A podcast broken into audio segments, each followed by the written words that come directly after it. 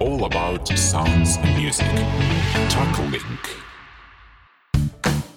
マジで広報する5秒前始まりました MC ココですこの番組は音楽と広報で日本のビジネスシーンを応援するため株式会社観光と株式会社タックリンクの共同主催にてお送りするポッドキャストです最新ツールの活用でビジネスを順調にするための広報宣伝や戦略アイデアをお届けします。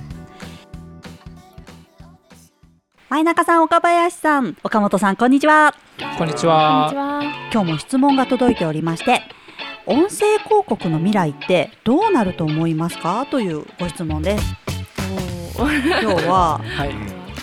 明確なやつあるんですか？明確なやつは今日は岡本さんにあ、わかりましたと。思っております。はい。えっ、とこれまあ明確な答えではなくまああの市場予測みたいな形にはなるんですけども、はい、えっ、と今ですねあの最近のニュースであったうん、まあえっ、と音声広告の未来が、うんうんえー2024年からえー、と今よりもさらに急激にの伸びるんじゃないかというへニュースが入ってきまして、ほうほう、えーとまあ、これ理由がありまして、えー、と今ですねあのクッキーっていうはいはい知ってますかウェブサイトとか観覧した時にクッキー了承しますか？みたいな、うん。えーものがあると思うんですけども、えー、とそれのあのサードパーティークッキーっていうものがはい。廃止していく方向に今なってると。サードパーティークッキーって私初めて聞きました。ねなんか美味しそうな名前ですよね。美味しそう、うん、はい。まあ、クッキーって、まあ、COKIE かな？クッキー、あの多分ウェブサイトを普段使ってる方とかだとピャって出てくると思うんですね。クッキー了承しますか？みたいな、はい、ね。えであれが、えー、とあれ自体がなくなるわけではないんですけど、はい。あれってあのどういう機能かっていうとあれを了承すると例えばまあウェブサイトを見に行って例えばこう服とかファッションのやつ見に行ったらその人がいろいろ検索した観覧の履歴であったりとか、まあ、その、えー、と例えばファッションの中でメンズとかあの女性のやつが選んだりとかすると思うんですけど、そういう検索結果みたいなのが全部記録されていくんですね。はい。あのその、まあ、クッキー自体は残るんですけども、うんうん。えー、とサードパーティークッキーっていうのはサードパーティーまあ、第三,、えー三人称っていう、はいはい。はい、意味であのよくニュースサイトとかに行くと、はい。あの両脇とかに小さいデジタルの広告がいっぱいあると思うんですけどありますあります。それって見る人によって変わってるんですよね。変わりますね。はい、あのだ例えば車が好きな人が見てたらそこに車の広告が来るし、まあ、女性だったらそういうダイエットばっかり、そうです。それって、えー、となぜ出てくるかっていうと、はい。その、えークッキーの中で、まあ、ターゲティングされてるってことなんですよね。えー、痩せろと。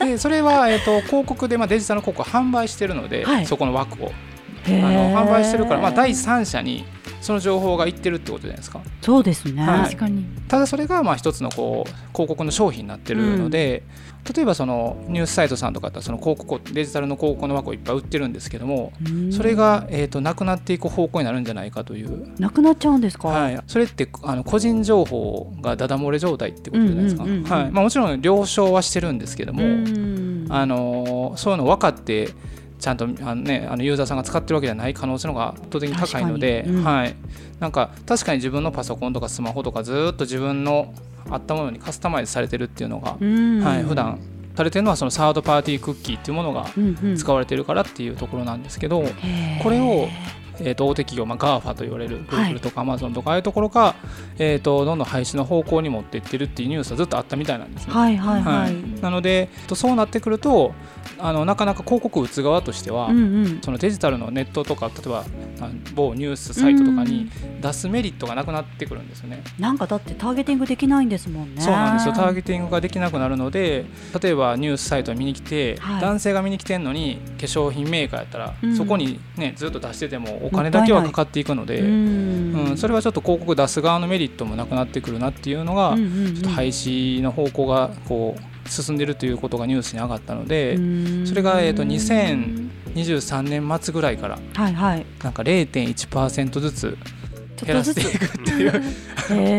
まあすごい大めちゃくちゃ大きいね世界の何兆円っていううん何十兆円っていう規模の広告がいきなりなくすってのはたおそらく難しいと思うので。それは大変なことですもんね。はい、っていうのが今起こってる、まあ、これやるかどうか決定とかその方向に今進んでるみたいで。でそれが本当に動き出すとえーさっき言ってた広告はい。の市場が大きく変わっていくんじゃないかっていう。またなんか大きく変わりそうですよね。はい、でここの中で、まあ、さっき言ってたなんで音音声メディアが、はい。まあ、こう需要が上がっていくのかっていうところなんですけど、うんうん。デジタル広告の形が変わっていくと一番強いところはやっぱり自社でオウンドメディアを持ってる例えばアマゾンとか、はいはい。EC サイトとかは、うん。えー、とファーストパーティークッキーになるみたいなんですよ。自分で集めてますもんね、はい。だからファシステムがースト、うん。そうそう。あのそこの専門ではないんですけど、うんうん。ファースト、まあ、一人称自分の、うんうんえーサイトに来た人たちの観覧の情報は持ってるので、うん。まあ、Amazon とかだと、まあ、お客さんは様々出店者も様々ですけどそこでどういう人が観覧してるのかっていうのは分かるので、はいはいはい、はい。そこは今のところは別に廃止とかはないので、うん。その EC サイト内とかそういう自分の、えーサイトの中でのなんかサービスはもっともっとこう需要が上がっていく、うんうんうん。っていうのがまず一つ。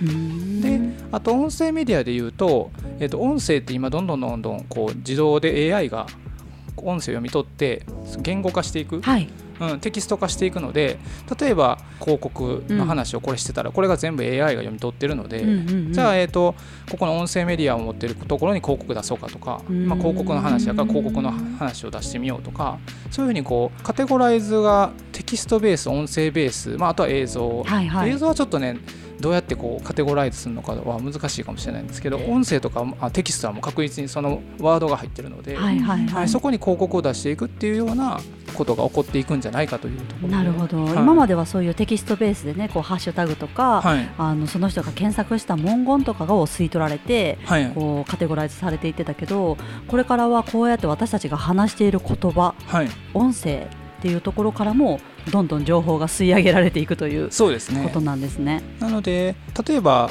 広告出稿したい、まあ、B2B 向けとかしたいってなったらもう雑誌とかニュースサイトとかに、のビジネス系のところに出していくとかっていうちょっとカテゴライズが大きくなっていくと思うんです、はいはい。個人に当てていくっていうよりも、情報雑誌とかビジネス雑誌とか、それのデジタル版みたいなものに出していくっていう風になっていくと思うので。はい。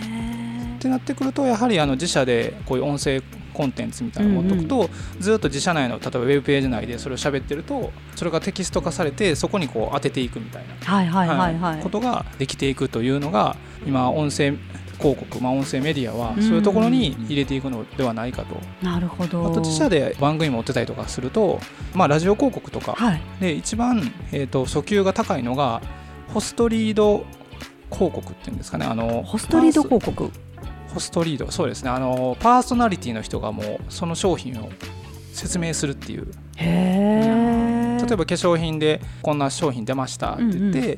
えー、といつも聞いてるラジオパーソナリティの人がこれこの前使ったんですようんうん。もうむちゃくちゃ良くてみたいな、うんうん。でもこれって別にパーソナリティの人がまあボランティアで言ってる時もあるかもしれないですけど、うん大体そこに広告費が払われてたりとか、うんでそれを聞いたらあこれは買ってみようとか、うんうん。あとまあちょっとビジネス系だと本、まあ、最近この本を読んですごい勉強になったっていうのを言うと、うんそのビジネス書が売れたりとか、うん、あるある。うんそこの訴求率がやっぱ一番ホストリードが高いみたいで、へえ。そういう意味でも音声メディアをどんどん活用した広告っはい。ていうのが増えてくるんではないかという予測ですうーん自分のところでもやっぱりね、こう独自メディアっていうのをやっぱり持つ重要性がどんどん高まっていくっていうところですね。そうですねうーん岡林さんいかがですか？何かそういうようなこと感じられることあります？そうですね。ホストリード広告で思ったんですけどやっぱり YouTube とか Instagram とかもはいはい。インフルエンサーがこう自分の好きな方がこれを使ってたりとかしたら、はいはい。あじゃあちょっと買ってみようかなとかはいやっぱり思いますもんね、そうですね、うんうん。思いますね。一番影響力があるというか、はいはいはいはいはい。信頼できる人がから信頼この人が言うなら間違いないとか、なんかそういうのが一番響いて行動に移るうんなうんとうん確かに思いますね。はいはいはい、うんうん岡林さんのアイラインがすごい綺麗なので何使ってるか気になります。これ何だったかな？インテグレートだったかな？一緒だ。ありがとうございます。まあこういう形でね、うんうん。こう宣伝があのさりげなくできるというか本当だ。ね、テレビとかウェブもそうですけど明らかに広告ってわかるじゃないですか、うんうん。うん。こういう喋ってるとさりげなく入れれるっていうところで確かに確かはいに、世間話の延長みたいな形で、うんうんあの売られてるみたいな感覚は結構音声は薄いって言われてるので、うん。確かに押し売り感が薄れますね。そうですようんうんね。自然な流れで会話ししてるみたいな感じ。はい。うんうんうんうん。なんか女子会みたいなトークってもうほねそこに広告入れれまくれるんちゃうかなと思うんですけどね。みんなでいいものをシェアし合うじゃないですか、はい。はい飲食店の。あの井戸端会議みたいな。あそこのケーキ屋さん美味しかったとか、うん。そこのプレゼントめっちゃ良かったとか、うんうんうん。もうそれがあある種広告みたいなもんなんで。そうですよね、前中さんはちなみにおすすめのお店とかおすすめの商品とかってありますか？そうですね。僕のおすすめは天下一品 美味しい間違い関西人ないはみんな好きです。すごい。今まさにホストリードを入れまくってますね。お金もらってないですよ。もらってる。んですはいはい。で前ね一回初め自己紹介した時とかにも好きな歌手言ったりとかうん。ってたじゃないですか、うんはいああいうなんで多分あ私も聞いてみようと思ったりとかってはいはいい。うのでも、ね聞きやすくなるかもしれないですね声そうですのメディアねっていうのがですね、はい。本当ですね、じゃあぜひとも音声のねはい。広告とかはい。番組とか作ってみたい使ってみたいと思われる方は、ぜひぜひ株式会社観光そして株式会社タックリンクまでというところではい。よろしくお願いいたします。ありがとうございます。ありがとうございましありがとうございましたた。ありがとうございます。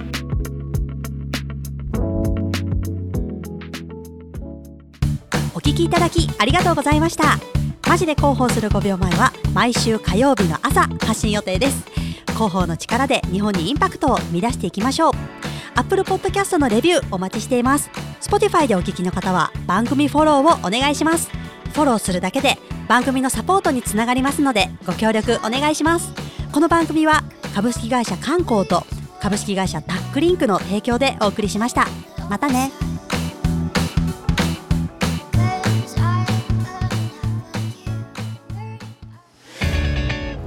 About sounds and music. Talk Link.